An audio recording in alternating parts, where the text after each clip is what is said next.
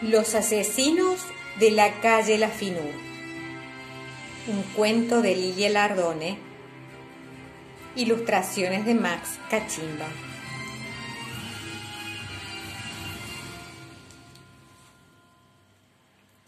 La noticia del primer asesinato conmovió a los vecinos de la tranquila calle La Finur.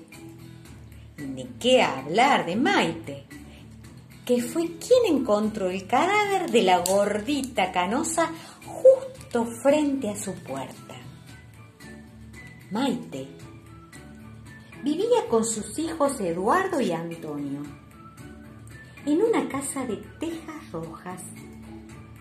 Cada mañana los despedía cuando se iban al colegio y se sentaban en la computadora a copiar cuentos policiales para un editorial. Le gustaba su trabajo porque de ella dependía que los libros salieran sin errores y se concentraba mucho en la tarea.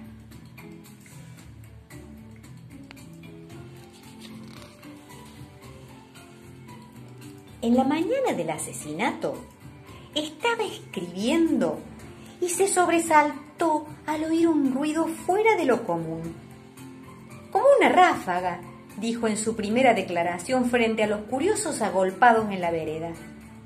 El caso es que abrió la puerta de calle y casi se desmaya al ver sobre los ladrillones del porche un cuerpo descuartizado.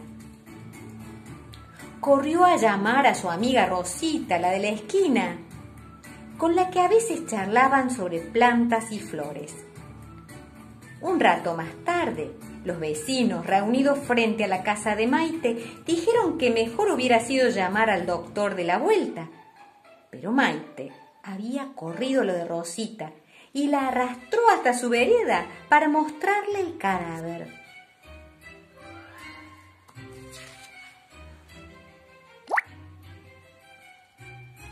Rosita se impresionó tanto con esa canosa degollada ahí a la vista de todo el mundo que se puso a llorar. A Maite le costó consolarla, sentía la garganta cerrada y las palabras no le salían. Al llegar sus hijos de la escuela, Maite empezó a contarles lo que había pasado, pero ellos se peleaban por una tapita de Coca-Cola con premio y no le hicieron caso.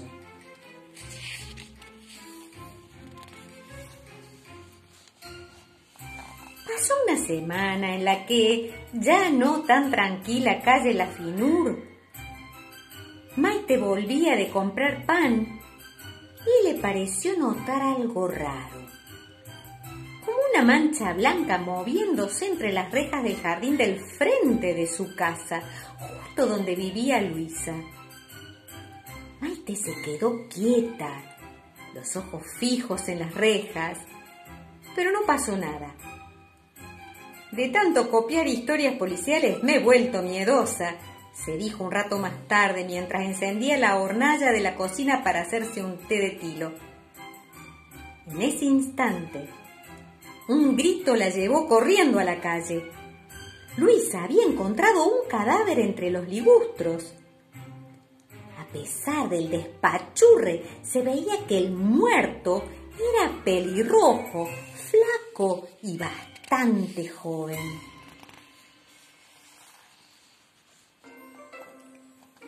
Lo que más afligió a los vecinos de la calle La Finur fue la repetición de los episodios en tan corto tiempo.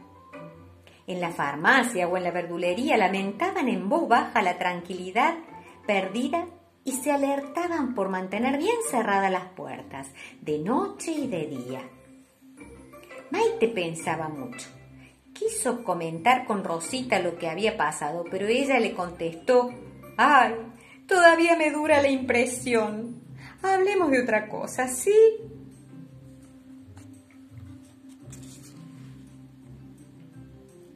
Los vecinos de la calle La Finur no sospechaban que las cosas pudieran empeorar. Y el día fatal se sorprendieron. Soplaba viento del norte y he sabido que con el viento norte algunas personas se ponen un poco nerviosas. Como Maite, que empezó a tener problemas. Escribía en la computadora cuando de repente la pantalla hizo ¡paf! y quedó negra.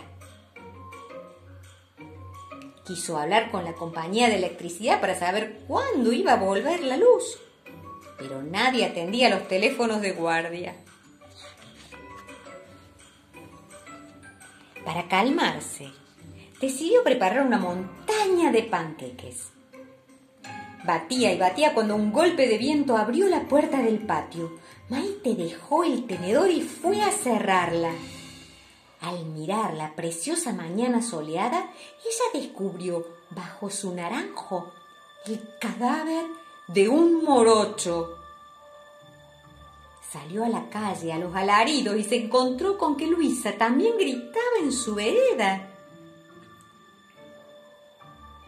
Apenas se calmaron, Luisa le confirmó que entre sus rosales se desangraba otro morocho. Un poco panzón, aclaró. El caso se presentaba escandalosamente violento. Ya había cuatro muertos, la canosa, el pelirrojo y ahora los dos morochos. Encima estos últimos habían aparecido a la misma hora en las casas de Maite y de Luisa. Eso demuestra dos cosas, dijo Maite. Los asesinos son dos y las rejas no sirven para detenerlos. Maite estaba preocupado y los vecinos de la calle La Finur también, porque ni los más viejos tenían noticia de que alguna vez se hubieran cometido tal cantidad de crímenes.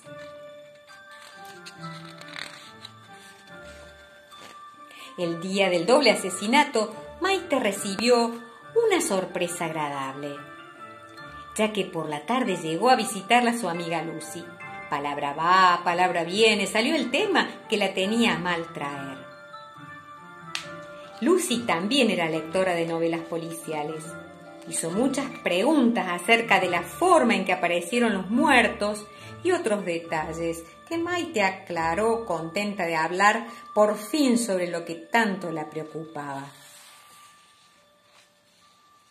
Cuando hacía calor, como así le pareció que estaría bien preparar una ensalada, así que sacó tomates de la heladera y abrió una lata de atún. Después, aprovechando que su amiga Lucia hablaba por teléfono, fue al dormitorio a buscar unas fotos de las últimas vacaciones para mostrárselas. Al volver a la cocina, encontró la lata de atún vacía.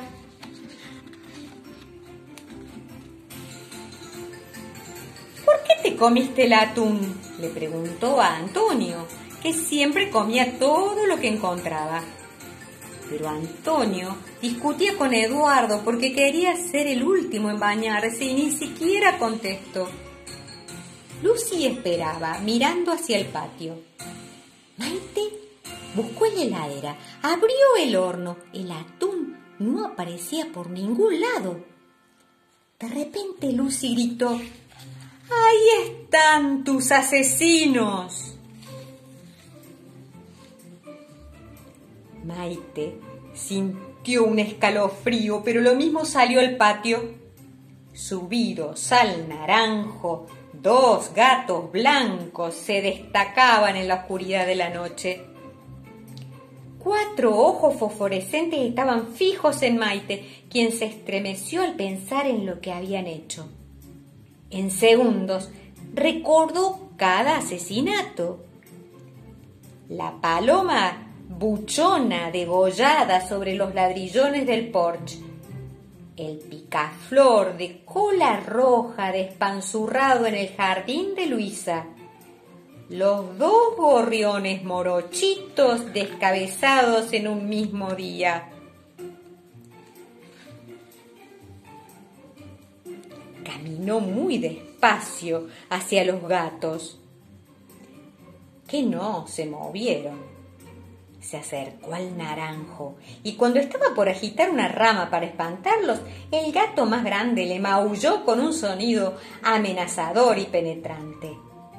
Maite retrocedió. pero enseguida volvió a avanzar y tomó con firmeza la punta de la rama donde se apoyaba el gato más pequeño. El gato, sin quitarle los ojos de encima, largó un apagado, vibrante y con mucho olor a atún. Ella soltó la rama. En ese momento, Maite supo que los gatos blancos iban a quedarse a vivir para siempre en su patio.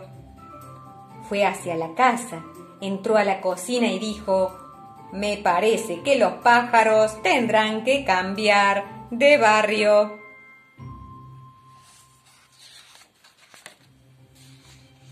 Y cerró la puerta con doble vuelta de llave.